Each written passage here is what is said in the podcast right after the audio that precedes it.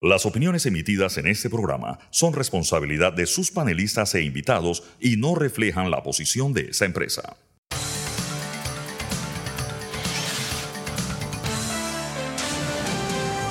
Mesa de Periodistas. Buenos días Panamá, bienvenidos a Mesa de Periodistas con el análisis profundo y diferente que los pone al día. Les habla Alfonso Grimaldo, hoy en la mañana de martes 9 de mayo. Nos están escuchando en la cabina de TVN Radio y les recuerdo que tenemos nuevo número de WhatsApp. Nos pueden escribir a la cabina al 6502-2396. Quizás con este número sí leeremos sus comentarios. Una pequeña broma. Les recuerdo que también nos pueden seguir en arroba TVN Radio 965 en Twitter y en Instagram y también canal 85 de Cable Onda. Hoy en Mesa de Periodistas estos serán los temas que estaremos tratando. Primero, arrancaron las primarias de cambio democrático y como escuché caracterizado en este programa, una de las pocas primarias de verdad competitivas entre los distintos partidos de este país. Estaremos pronto escuchando audios de Yanibel Ábrego, la diputada, y el candidato presidencial Rómulo Rux para entender más de sus posiciones antes de entrar al análisis. También estaremos hablando del fin del título 42, una ley bastante arcana estadounidense aplicada para evitar la entrada de migrantes a Estados Unidos producto de la emergencia sanitaria. Ahora con el cierre de la misma, eh, se abre la pregunta de si los flujos, migratorios hacia Estados Unidos serán aceptados y evidentemente esto ha generado un empuje en la cantidad de migrantes por el Darién ya en los meses anteriores han dado números récords de paso. Y en lo que hace noticia estaremos hablando sobre el nuevo contrato de la Lotería Nacional y también una admisión de una investigación contra la Autoridad Nacional de Transparencia por parte de la Defensoría del Pueblo. Presentados los temas, les presento quienes se encuentran conmigo el día de hoy. Tengo el gusto que me acompaña Fernando Martínez. Buenos días. Buenos días. Saludos a nuestros oyentes. Y también con nosotros Sabrina Bacal. Buenos días, Sabrina. Buenos días, buenos días a nuestros oyentes. Bien, para entrar en materia, de hecho tenemos audios y videos de los distintos precandidatos de cambio democrático, así que para poner la escena pasemos a escuchar los mismos. Hay dos opciones muy claras y muy diferentes. Hay una opción que seguir por el desastroso camino de un sistema colapsado, con maleantes y políticos corruptos que se aprovechan de la impunidad para seguir saqueando al país desde el poder y que solo les importa el que hay para mí. El otro camino, la otra opción, nuestra opción, la opción de ustedes, es cambiar el sistema y la forma de gobernar en Panamá es construir juntos un país donde los políticos trabajen para la gente, dándole soluciones, echando para adelante, convencidos de que un mejor país es posible. Seguimos con un gobierno nefasto que es el que tenemos hoy día. El gobierno de Nito Cortizo, que ha traído atraso al país y el deterioro de las carreteras y de las infraestructuras de salud a nivel nacional. El cambio de verdad, señores, es la oportunidad que tenemos todos los panameños. Por eso, no podemos votar por alguien que representa los intereses de las grandes firmas de abogados en este país. Él representa los intereses de quienes lo financian. Nosotros no. Nosotros representamos los intereses de cada uno de ustedes, el pueblo panameño.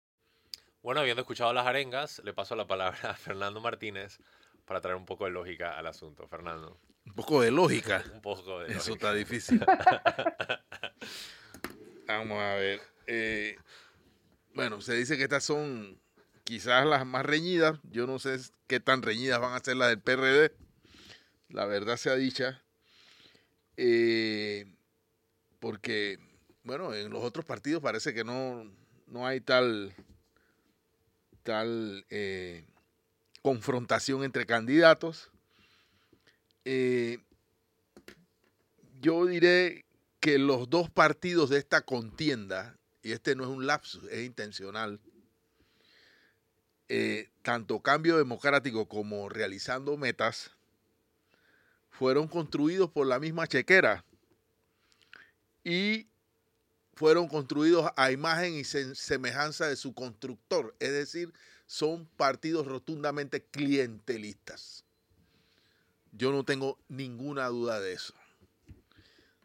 Eh, en consecuencia, me parece a mí que el futuro de esta eh, primaria depende en buena medida de qué tan bien aceitadas estén las maquinarias clientelistas de los dos contendores. Sobre los aspirantes, diré que ambos, Rux y la señora Ábrego, se cebaron eh, en las críticas al gobierno. Eh, sí, todos buscan eh, atraer votos dentro de ese gran bolsón natural de votos que es el, el voto de castigo o el voto del malestar o el voto de la desilusión, de la desesperanza de las personas que sienten que este gobierno los ha defraudado o no ha hecho lo suficiente para resolver la situación en la que vive la mayoría de los panameños. Y creo que este será el discurso de, de todos los candidatos, de todos los partidos, salvo el que no puede desprenderse de eso, que es el candidato Gaby Carrizo. Eh, el señor Ricardo Martinelli, que es un actor en esta elección de cambio, en, este, en estas primarias de cambio democrático, dice que él no es un, un político tradicional, que él es independiente, que es distinto a los partidos, pero ya lleva dos partidos hechos. Igualito, son partidos franquicia, con dueño. Si eso no es tradicional, si eso no es partidocracia, yo no sé qué lo es. Pero en esta época todo cabe en la boca de un político y es, es allí donde yo apelo a la conciencia de la gente, ¿sí? de hasta qué punto lo que se dice guarda algún nivel de relación con lo que realmente es. Eh, Yanivel Ábrego está reclamando el Partido Cambio Democrático para su amo, para el señor Ricardo Martinelli, y el señor Rux tiene ante sí eh, o ganar o el fin de su carrera política, porque este sería el final de Rómulo Rux. Si Rómulo Rux pierde esta primaria, se acabó para la historia política de este país. Eh, y, lo, y, lo, y lo que sigue también es que si Rux no gana esta primaria, se cae la posibilidad de una alianza con el panameñismo, alianza que algunos ven como el inicio de una alianza mayor entre partidos para eh, eh, constituir un triángulo de polarización electoral el 5 de mayo que viene, que sería el candidato del oficialismo, el candidato realizando metas y un candidato de una alianza de partidos de oposición. Cuando digo polarizar el voto, me refiero al hecho de que, bueno, según los analistas de, de mercado político, dicen que siempre el voto tiende a polarizarse a dos opciones o máximo tres, pero no más. Yo no sé hasta qué punto esta aritmética electoral es cierta, pero de resultar cierta, eh, lo que estaría buscando Rux con una alianza de partidos sería constituirse en la tercera esquina de este triángulo eh, que concentraría, polarizaría el voto. Para terminar esta parte del análisis, quiero señalar que eh, por el momento, y por supuesto yo pienso que esto debería ser más vigoroso, no se siente la irrupción, y si se quiere, la irrupción disruptiva de un planteamiento que sea capaz de capitalizar sí el malestar, sí el descontento, pero hacia una opción verdaderamente independiente. Estoy hablando de eh, Lombana, que en el día de ayer dijo que él no se va a aliar con ningún partido tradicional, o sea, él no, él no sería parte de esta alianza que querría constituir Rómulo Ruger, panameñismo, etcétera, etcétera. Por supuesto, tampoco lo veo con Ricardo Martinelli ni con Gaby Carrizo. por lo tanto él sería una cuarta, una cuarta, eh, un, cuarto aspirante, pero eh, me parece a mí que no siento en este hervidero electoral la irrupción, al menos con la misma fuerza que fue en el proceso anterior. En el proceso anterior, la, la independencia, el voto a la no reelección, que ya nos olvidamos de él, que tuvo un impacto interesante en las pasadas elecciones.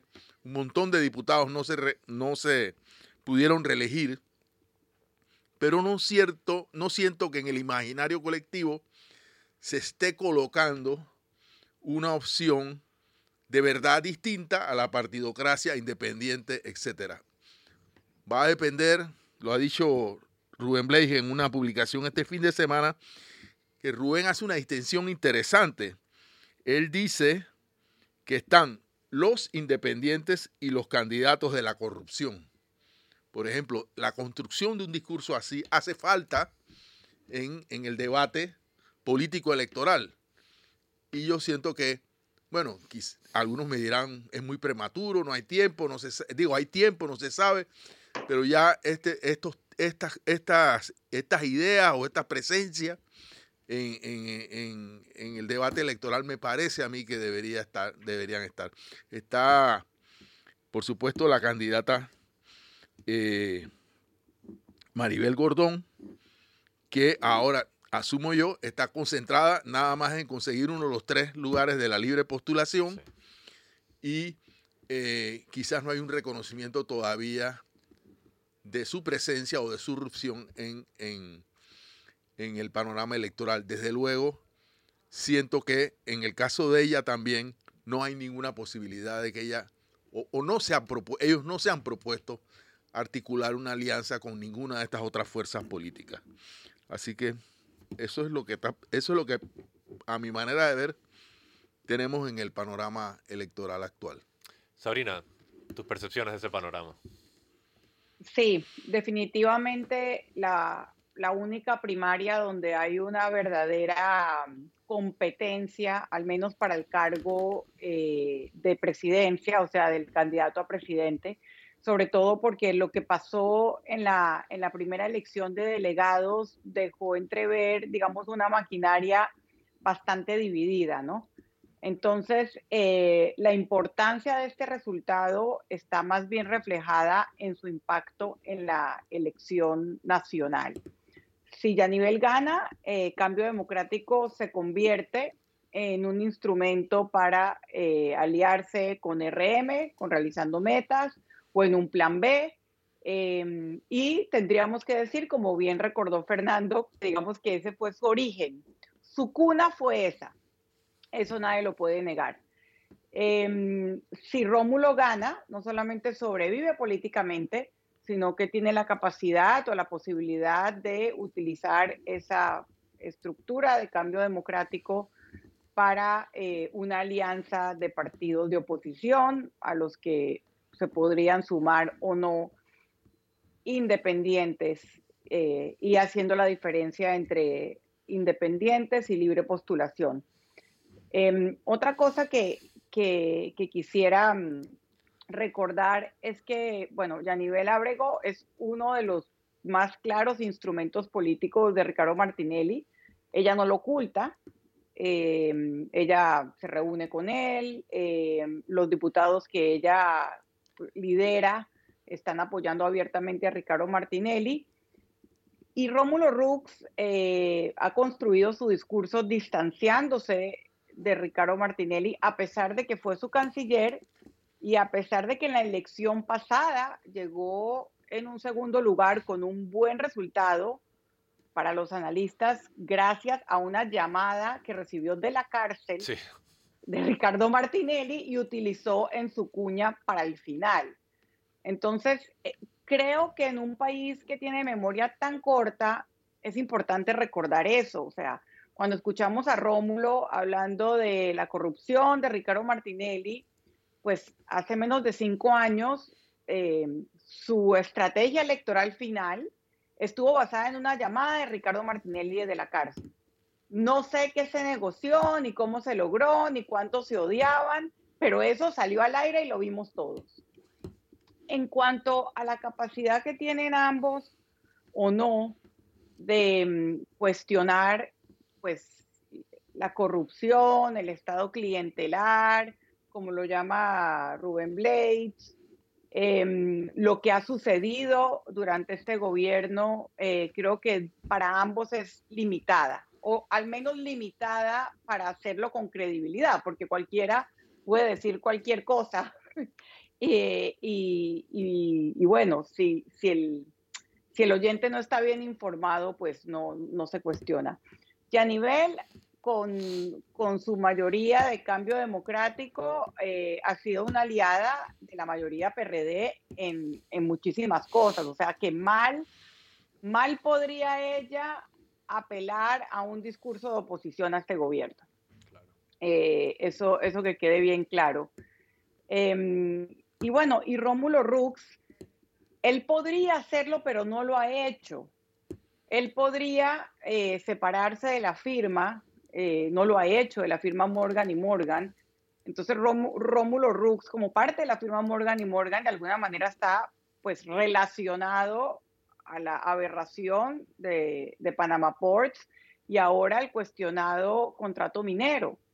Eh, no digo que él sea una extensión de su firma, pero entonces que salga y lo diga. Correcto. Eh, porque sé que representa un conflicto de interés, estoy tomando esta decisión y, pienso lo siguiente sobre lo que pasó con Panama Ports y el dinero que dejó de percibir el Estado y pienso lo siguiente sobre el contrato minero. Lo que, lo que considero yo no puede es no decir nada y los, y los medios tampoco deberíamos eh, permitírselo. Entonces creo que, mm, lo más importante de, este resultado es qué papel va a jugar cambio democrático en, em, en la elección nacional. Yo considero que para el país es mejor, y aquí estamos eligiendo entre, entre ninguna opción perfecta, yo considero que, que para los grandes retos que enfrenta el país sería mejor que Rómulo Rux sobreviva como actor político eh, y pueda negociar una, pueda tener, digamos, un instrumento político para negociar una alianza, porque sí creo que para Panamá eh, sería nefasto que retornara o Ricardo Martinelli o que se le abriera un espacio que pienso es bastante improbable a que este gobierno repita. Por mi lado, eh, bueno, William Shakespeare tiene una obra que en español usualmente se titula Mucho ruido y pocas nueces. Y yo creo que eso es una buena descripción de las primarias de cambio democrático. Eh, yo como elector lo que estoy viendo es una nación que se enfrenta primero que toda la penetración seria del narcotráfico en su estructura administrativa, o sea que vamos a requerir un líder, una lideresa, no sé si si quieres una palabra, que nos que tenga la valentía, el coraje, la capacidad de poder sacar ese cáncer del cuerpo político del país. Además, una situación financiera que hoy día está emparchada por deuda. Laurentino Cortizo, el gran legado que nos está dejando es un peso terrible de deuda que mis hijos incluso van a tener que estar pagando. Héctor Alexander también por su mala administración económica del Estado. Y yo creo que muchas veces eh, el elector panameño se confunde y eh, cae por el truco del carisma. Pero al final el carisma no resuelve problemas, lo que resuelve los problemas es la capacidad. A nivel Ábrego yo no le conozco capacidad alguna. Eh, y Rómulo Rux, durante su gestión como eh, ministro en la época de Ricardo Martinelli, él fue ministro del canal, no le conozco ningún tipo de logro en ese momento. También fue ministro de Relaciones Exteriores, tampoco le conozco ningún logro en ese momento. Entonces, la verdad, no veo, yo como elector, mi opinión personal, no veo en ninguna de estas dos personas una capacidad de poder enfrentar los problemas del país. Creo que sí, terminamos votando por alguna de esta gente es precisamente lo mismo que suicidar al país, porque sencillamente no va a haber ningún tipo de fuerza que pueda enfrentar los problemas del país. Dale, Sabrina.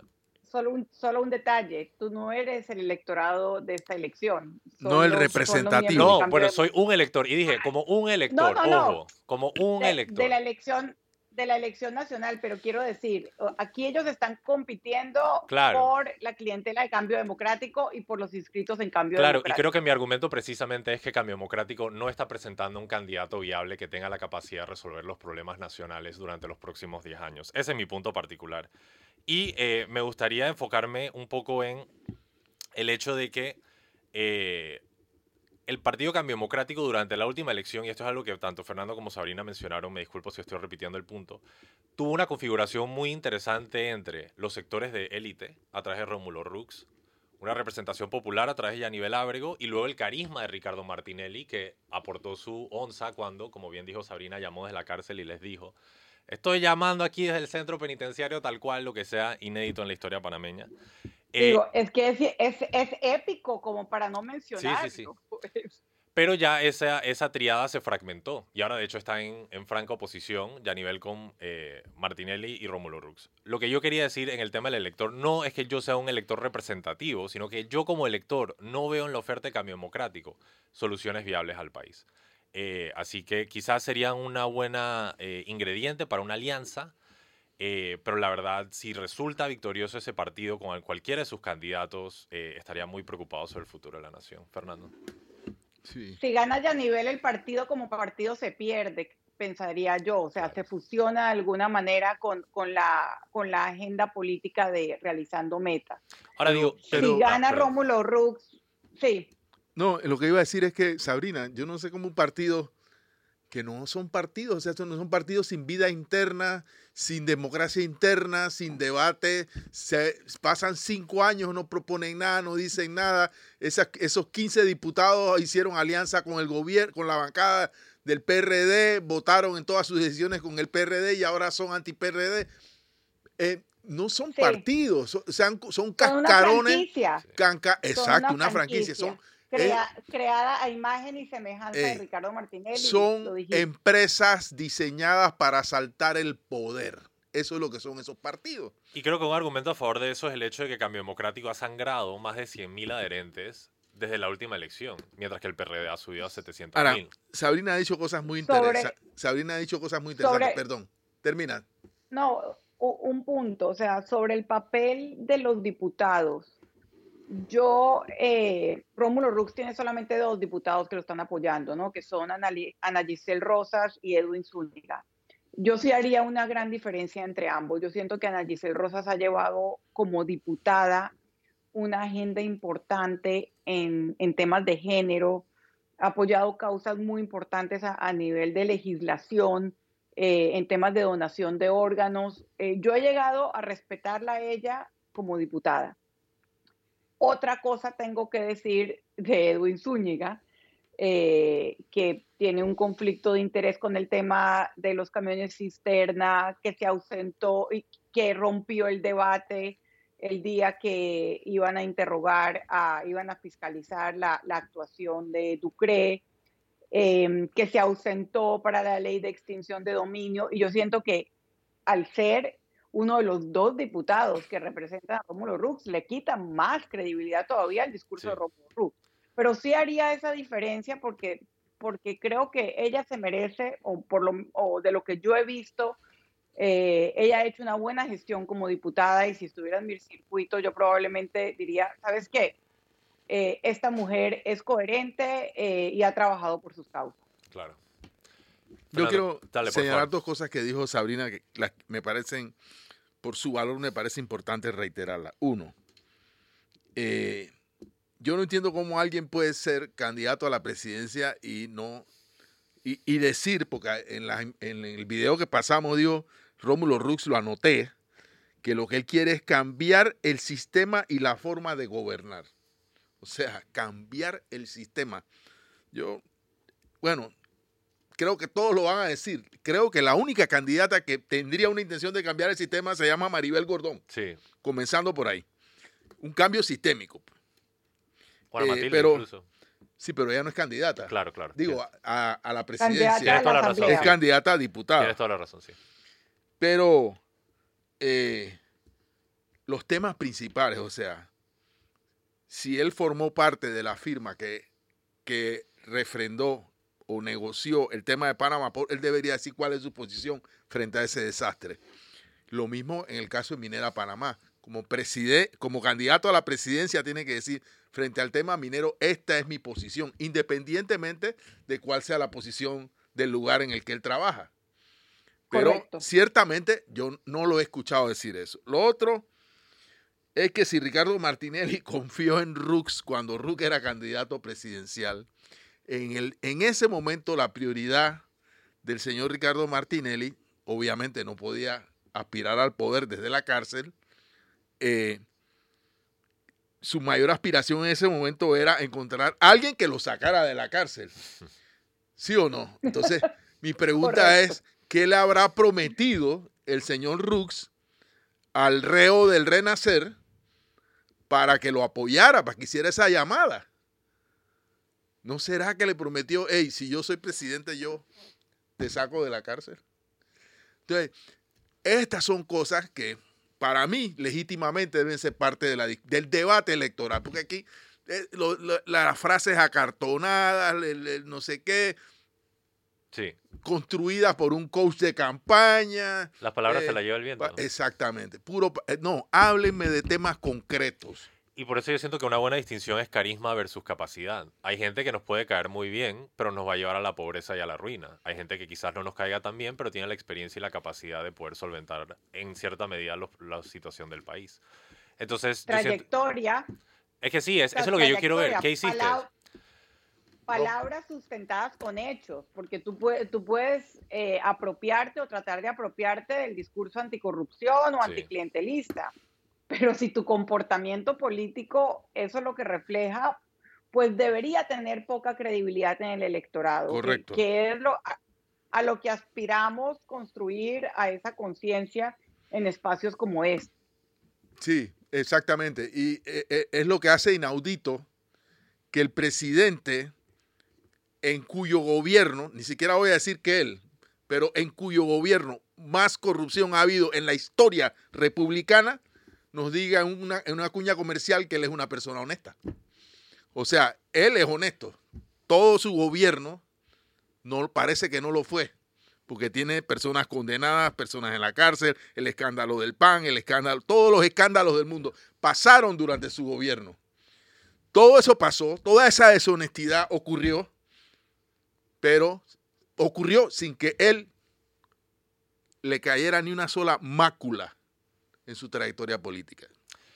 Por asunto del tiempo, voy a pedir el primer cambio. No, ya nos vamos a- al siguiente tema. Sí, cuando regresamos continuamos con el análisis profundo, diferente e interesante que los pone al día. Manténganse en sintonía, están escuchando Mesa de Periodistas.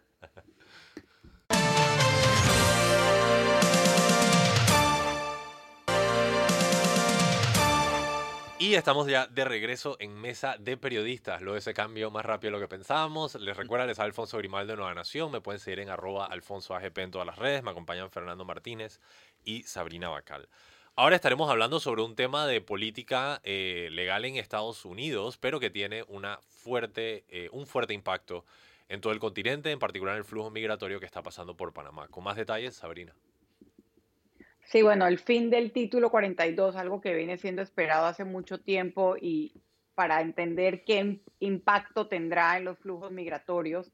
El título 42 es una disposición sanitaria que crea Trump con la pandemia eh, que permite deportaciones, digamos, inmediatas por cuestión sanitaria. O sea, eh, siendo una ley sanitaria se convierte en una política migratoria.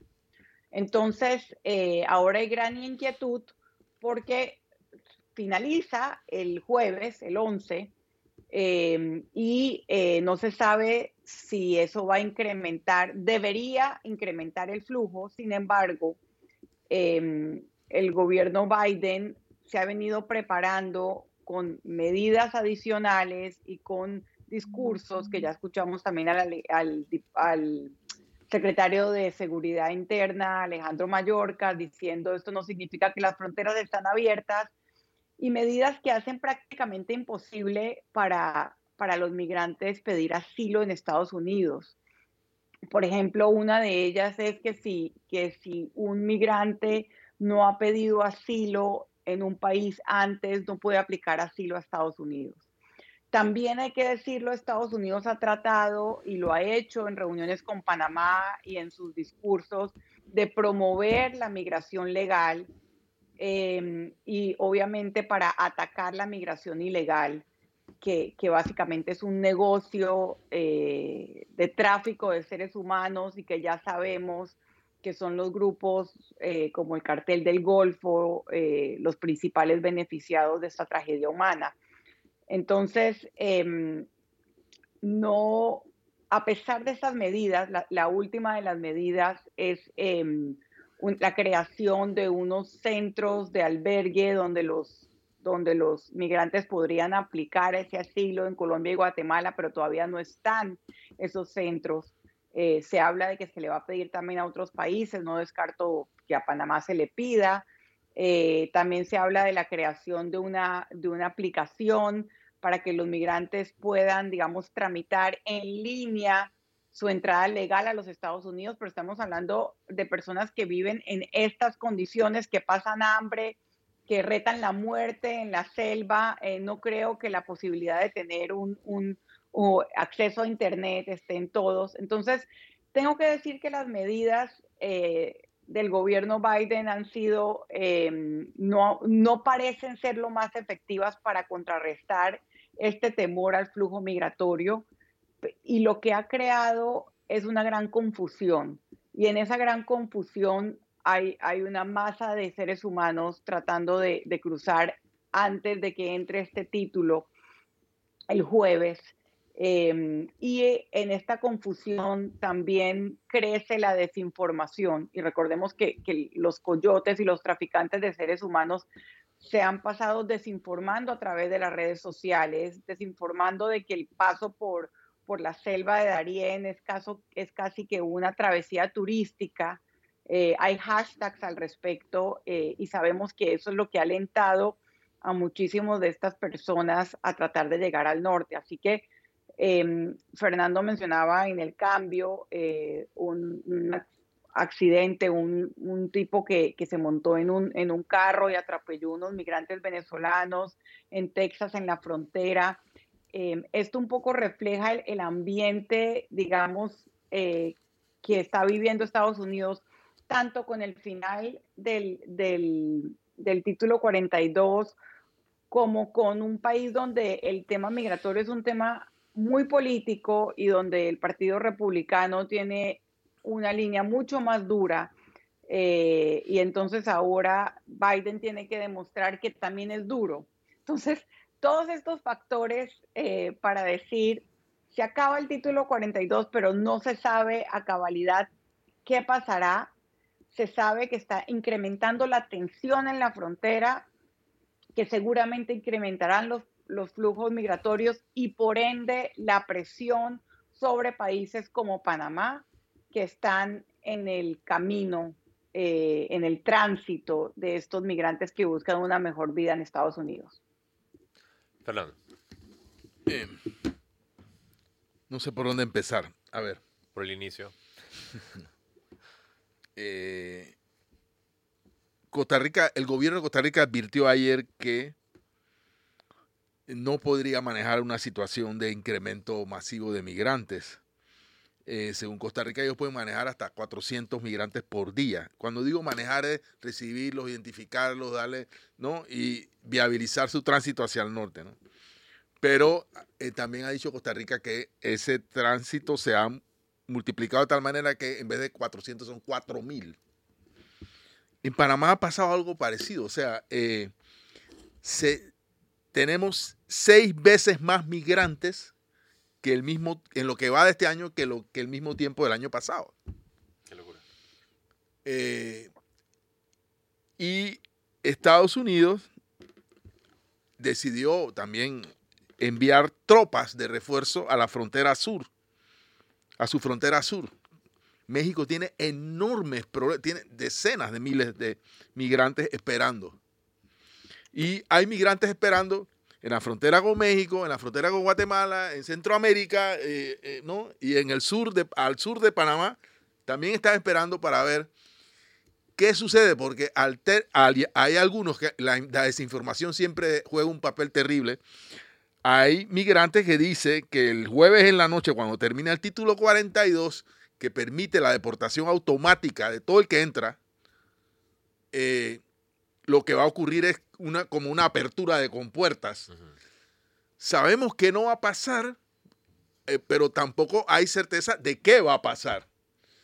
Eh, eh, y si se riega la voz o ocurre que, bueno, comienzan a pasar más de lo que han estado pasando, entonces lo que se va a provocar es una corriente de la cual Panamá, por supuesto, no está eximida.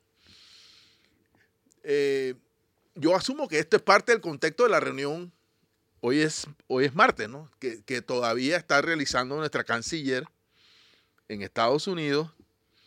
Eh, que, bueno, un tema será narcotráfico, interdicción de drogas. Eso ya hablamos ayer y que por eso estaba el Comando Sur y todo lo demás, pero los temas migratorios, me parece que, además se supone que esta reunión de la canciller es un seguimiento a una reunión tripartita que hubo aquí con Colombia, Estados Unidos y Panamá. Así que yo asumo que el gobierno panameño está más o menos previendo, la, directora de migración también está en esa delegación, previendo lo que pueda suceder. Claro, también está el tema político, es decir, el manejo que dé la administración Biden al tema migratorio tiene un profundo fondo electoral. Si después de todo al señor Trump bueno, pero no importa si es Trump porque también su rival tiene el mismo o el peor discurso antimigrante. Si los republicanos, que cada vez se han, más, se han radicalizado más con respecto a este tema de los migrantes, eh, están eh, ganando, digamos, los favores políticos de una sociedad, de un elector norteamericano en una coyuntura ya preelectoral. Entonces, lo que haga la administración, lo que se puede.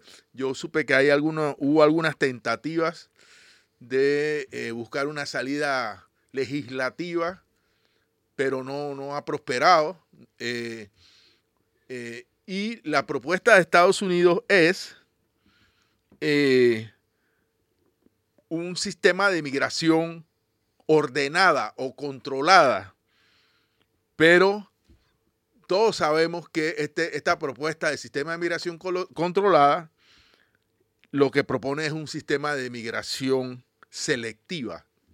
Y bueno, también sabemos que una si la migración selectiva deja por fuera una cantidad o una mayoría importante de migrantes rechazados. En realidad, si un migrante venezolano tiene un título no sé, de doctor en medicina, por decir algo, y va a la frontera y dice, bueno, yo soy doctor y me gustaría trabajar de enfermero en alguna parte, y si no tiene, eh, no sé, problemas de seguridad o señalamientos de este tipo, Estados Unidos dirá, bueno, aquí no hay tantos enfermeros, un médico trabajando como enfermero, eh, déjenlo pasar. Eso es la migración selectiva al final. Es decir, eh, que ya sabemos que hay inmigración selectiva para ir a trabajar a las cosechas en Estados Unidos eh, y es una migración ordenada, con, visas temporales, entran, salen, regresan a sus sitios. O sea, hay mecanismos que Estados Unidos está buscando, pero aún buscándolos y encontrando algunos, no es suficiente para lo que, lo que puede pasar. Es una cosa realmente eh, importante. Ahora, todos sabemos que el fondo de la migración es el hambre en todos los países. Es la situación socioeconómica de nuestras sociedades y que esto no va a parar así le hagan a Trump el muro más grande de, la bolita del mundo, amén. No.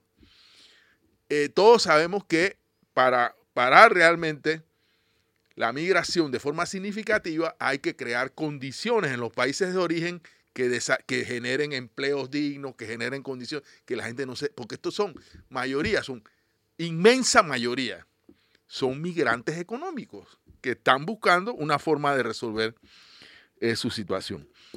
Mientras esto pasa, en Estados Unidos, tristemente, crece el sentimiento antimigrante estimulado por estas corrientes de pensamiento eh, de Trump y de, los, y, los, y de los que son como Trump, porque ya para mí el problema no es si Trump corre o no corre a las elecciones, si lo, si lo, si lo procesan o no en la justicia, si de no sé cuántos casos que tiene. Eh, ya eso se convirtió en un discurso electoral. Tristemente es así y eso no va a cambiar. Y ese sentimiento eh, encuentra expresiones como la de este hispano, por cierto. El, el que atropelló a los ocho venezolanos fue un hispano. Pero un hispano republicano, pues que piensa que eh, los nuevos, los que son como él, vienen a quitarle el trabajo a él. Y entonces se llenan de iro y los gringos, los gringos, los, los que viven en Estados Unidos, eh, eh, son personas que creen en la cultura de la violencia y que, que cualquier ira que le pueda dar una persona tiene que ser resuelta matando a... Porque hace unas, eh, un par de días antes, otro mismo en Texas fue y mató a nueve personas a, a tiros, porque todo el mundo puede tener ametralladoras y fusiles de asalto, Sí. y disparó contra nueve personas, las mató, creo que ocho, incluyendo un, un menor de cinco años. Entonces, bueno, ese es el país. Las contradicciones de, Nando, del país. puedo, Por supuesto. puedo, puedo agre- agregar algo. No hay duda de que el discurso anti-inmigración y la demonización de los inmigrantes es parte tanto de la política del Partido Republicano como de sus electores.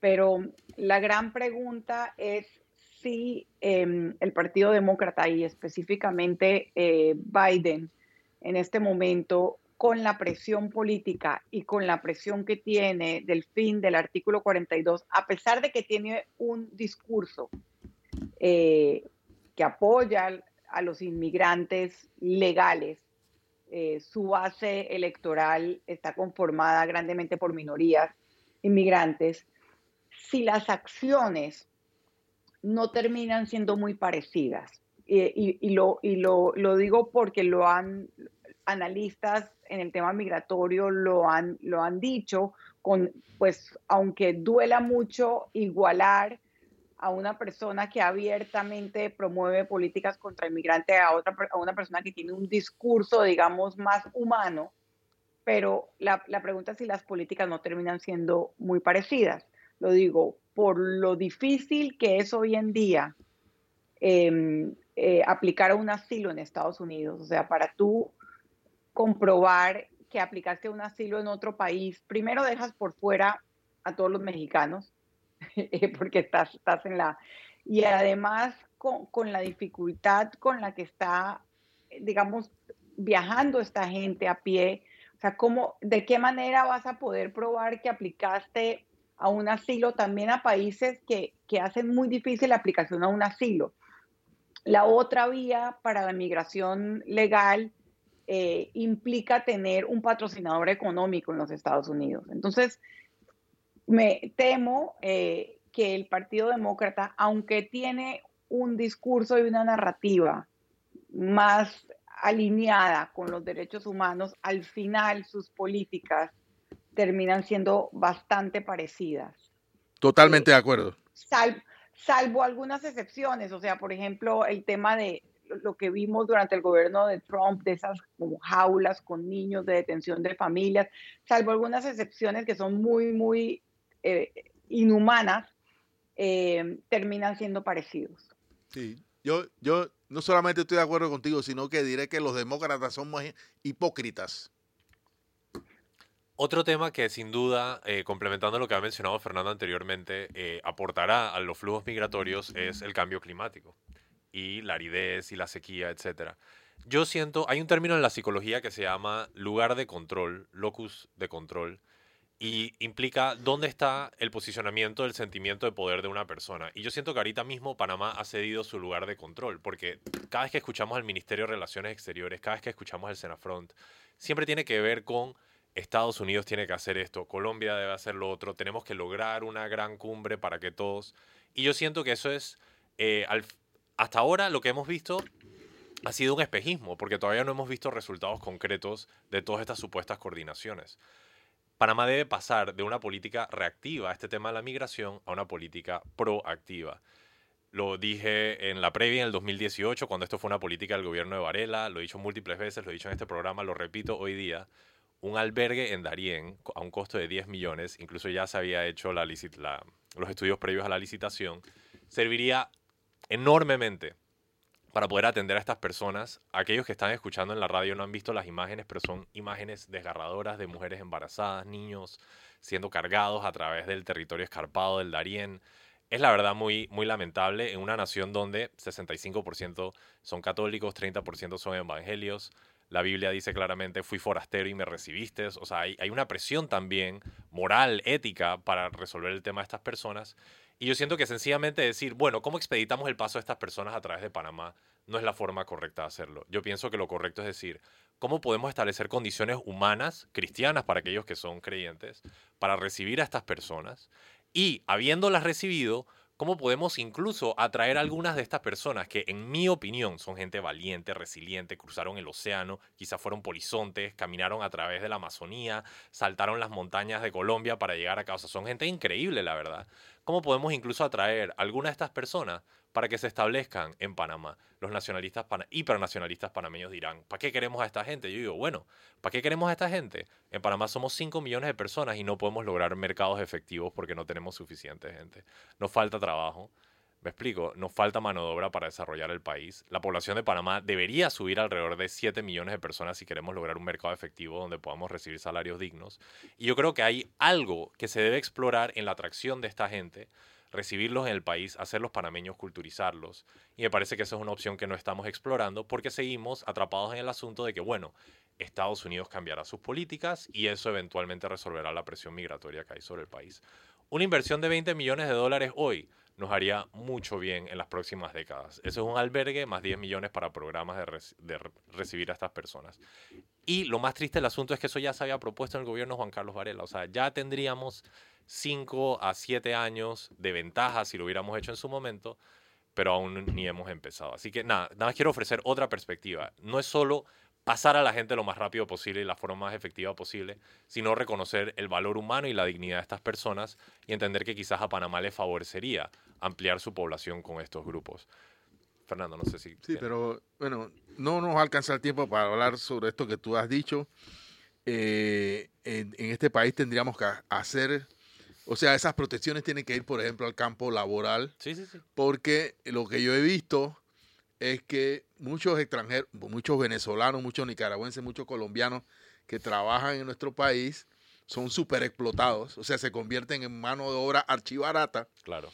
Y todo lo que estás diciendo sobre ampliar el margen de ah, con la, por la vía de aumentar la población, aumentar el capital humano, hace sentido si cambiamos nuestro sistema económico, porque nosotros, digo, tenemos que cambiar el país entero. Sí. Pero si seguimos teniendo una economía tan poco redistributiva, con los mismos márgenes de desigualdad, eh, eh, es posible que nicaragüenses, eh, ecuatorianos, etcétera, encuentren trabajo, pero trabajo mal pagado, con empresarios que no entienden su papel en el desarrollo del país, ¿no? Y quizás eh, estas personas encuentren una solución mejor que la que tenían en sus países, pero igual de precaria. Estoy de acuerdo Entonces, en este país, de verdad, tenemos que cambiar eh, la forma en que crece nuestra economía para que el crecimiento sea desarrollo humano de todos los que viven en Panamá, no importa si son migrantes o no. Totalmente de acuerdo. Sabrina tiene últimos comentarios y el cambio. Sí, creo que has traído un, tema muy importante. Sí, un tema súper grande. Que requiere un tema muy, grande, para... que requiere que requiere un análisis eh, y lo que quería decir es que ese análisis en esta campaña política no se dará. Tú no verás eh, a ninguno de los candidatos diciendo, promoviendo una política pro inmigrante. O sea, te lo puedo asegurar. Eh, Porque no gana votos, además, eso es verdad. Pero eso la... Ya hemos Visto, ya hemos, ya hemos visto eh, actitudes xenofóbicas eh, abiertamente que traen rédito político, se lo hemos visto sobre todo a la diputada Solay Rodríguez eh, cuando se acercan los tiempos políticos. Así que has traído un excelente punto, creo en el mismo. has, traído un temón, pero desafortunadamente creo que no, no estamos en el momento para discutirlo. Quizá deberíamos hacerlo nosotros en este espacio en algún momento. Me parece. En el interés del tiempo voy a pedir el último cambio. Cuando regresamos la recta final de Mesa de Periodistas, manténganse en sintonía para el análisis profundo y diferente que los pone al día.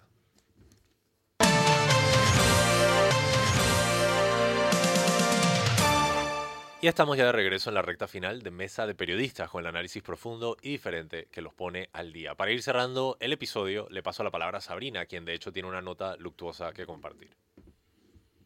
Sí, no, creo que todo el país se enteró ayer eh, el fallecimiento de Sor Lourdes Reis, la directora muchos años del hogar San José de Malambo, eh, una persona que encarnó los mejores valores humanos cristianos y no cristianos del país, una persona que luchó incansablemente por los derechos de la niñez, em, que forjó alianzas, que educó eh, y que nos deja un ejemplo eh, increíble de lo que es verdaderamente dedicar tu vida a los demás. Eh, y realmente con, con, con, Sor Lourdes se va una, una de las grandes en Panamá, eh, nosotros en, Héroes por Panamá le dimos un, premio de trayectoria hace muchos años porque Sor Lourdes estaba casi que por encima de cualquier concurso, eh, ha recibido pues pergaminos, reconocimientos eh, a nivel nacional. Ayer pues todos los políticos y figuras públicas se coincidieron por primera vez en, la entrega y bondad de, esta persona eh, que hizo tanto y que ojalá em, ya hay quienes buscan llenar el vacío que nos va a dejar Sor Lourdes en, la protección de los niños, las niñas y los jóvenes en Panamá.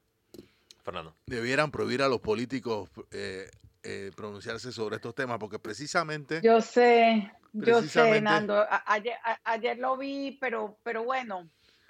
Precisamente eh, la labor de Sol Lourdes tiene un super, una, una super dimensión por el vacío que en la sociedad han hecho los políticos en el tema de la protección de la niñez, particularmente de niños con serios problemas como los que atendía el, hogar Malambo, que es, bastante antiguo, es eh, un hogar con una tradición y, eh, de Sor Lourdes yo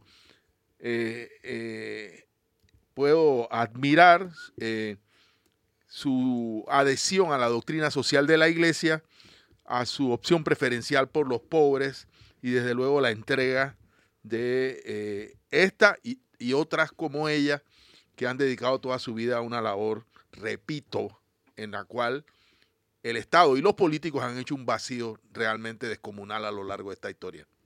Y bueno, solo para ofrecer algunos detalles adicionales, Sor Lourdes falleció a sus 82 años de edad eh, y para quienes se preguntan sobre su apellido, eh, el padre era checoslovaco, la madre panameña. Sor Lourdes Rice. Chiricana. Será recordada, chiricana, sin duda. Bueno, con eso llegamos al cierre del programa. Eh, quisiera solo aprovechar, en base a la popularidad que ha tenido la nota, que busquen la historia del precio del cobre en TVN, la historia del precio del cobre en TVN. Pueden entrar a mi Twitter también, arroba alfonso AGP, ahí está el artículo puesto. Eh, me parece que si vamos a tomar la decisión de si ser un país minero deberíamos tener todos los insumos necesarios. La nota ha sido bastante bien leída y aprovecho para recomendarla una vez más. Aunque no es mejor no, no basarnos en el precio del cobre para decidir si vamos a ser minero o no. No, pero nada más entender, ¿no? Entender la historia, entender la historia del cobre. Mira, ahí están la, la ponen en pantalla. 1800 eh, a 1900, este fin de semana sale la segunda parte. Bueno, cerramos el programa, pero no podemos hacerlo sin antes leer las cinco noticias más leídas de tvn-2.com. La número 5, Real Madrid. Este fue el petardo que lanzó Carlo Ancelotti sobre el Manchester City. Como digo, si quieren saber qué significan estas palabras, pueden entrar a tvn-2.com para saber más al respecto. Obviamente los panameños siempre pendientes del deporte. La número 4. Trabajos. Conozca las vacantes publicadas en el portal de la Cámara de Comercio de Panamá. Importante, ahorita mismo hay una enorme transformación laboral, René Quevedo diría crisis laboral, eh, y hay que estar muy pendientes de cómo se ofrecen las oportunidades a la población. Precisamente por eso yo argumento que la población del país debe aumentar. Más población, más demanda, más empleo, más dinero circulante. Veamos la tercera noticia más leída en tvn2.com. Siguen las investigaciones tras rescate de menor panameña en Costa Rica. Esta nota es bastante interesante porque viene producto de una colaboración que está haciendo Panamá con Costa Rica para reforzar la frontera. Eh, ya se han dado eh, varias investigaciones. Eh, se han detenido varios movimientos irregulares e incluso se logró rescatar a esta persona. Pero no es un caso único, ¿sabes? No. Hay, tristemente, hay eh, Trata de personas. trata de Sí. personas, exactamente. Gracias, Sabrina. No, y una menor de 13 años, sin duda, eh, población vulnerable que debe ser protegida sobre todo. Así que pueden entrar a tvn-2.com a saber más al respecto. La segunda noticia más leída en tvn-2.com. Productores se quejan de presunta importación desmedida de aguacate, precisamente el tema que ha mencionado aquí Fernando. No sé si tienes un Lo, comentario lo- breve. lo hablamos en, en- en el momento de los comerciales. Si quieres, mañana le dedicamos algún tema a este asunto. Claro, sin duda. Y Te- so- tengo, ah, que, Sabrina. tengo que decir, tengo que decir, eh, cosa que ten- tiene cero importancia, que yo soy adicta al aguacate. Bueno, pero ¿a, a cuál? ¿Al aguacate mantequilla? ¿Al aguacate dominicano o al aguacate chiricano? Sí, esa es la pregunta. Al que ve, al que sea. Soy Al tan que sea. adicta que no, que no, no me importa. No discriminas con el aguacate. Y la primera No. noticia más leída en tvn-2.com. Hijo de Camilo VI en estado deplorable, sin dientes, vestido de mujer y actuando errático. La verdad, no sé quién es Camilo VI eh, y no entiendo la noticia, pero Un claramente... cantante. Ah, ahí lo Un tienen. cantante. Los panameños interesados en el tema de la farándula, imagen bastante preocupante y atemorizante que estoy viendo en pantalla en estos momentos. Así que bueno, pueden entrar a tvn-2.com para estar enterados de todo lo que está pasando y aprovecho sencillamente para recordarles que pueden también entrar al YouTube de TVN buscando TVN y en Spotify revivir las conversaciones fascinantes que tenemos aquí en Mesa de Periodistas. Muchas gracias a Sabrina Bacal, Gracias a nuestra audiencia. Nos vemos mañana. muchas gracias a Fernando Martínez Saludos a nuestros oyentes. y muchas gracias a nuestro público querido. Les recuerdo tiene una cita mañana a las 8 de la mañana aquí en Mesa de Periodistas con el análisis profundo y diferente que los pone al día.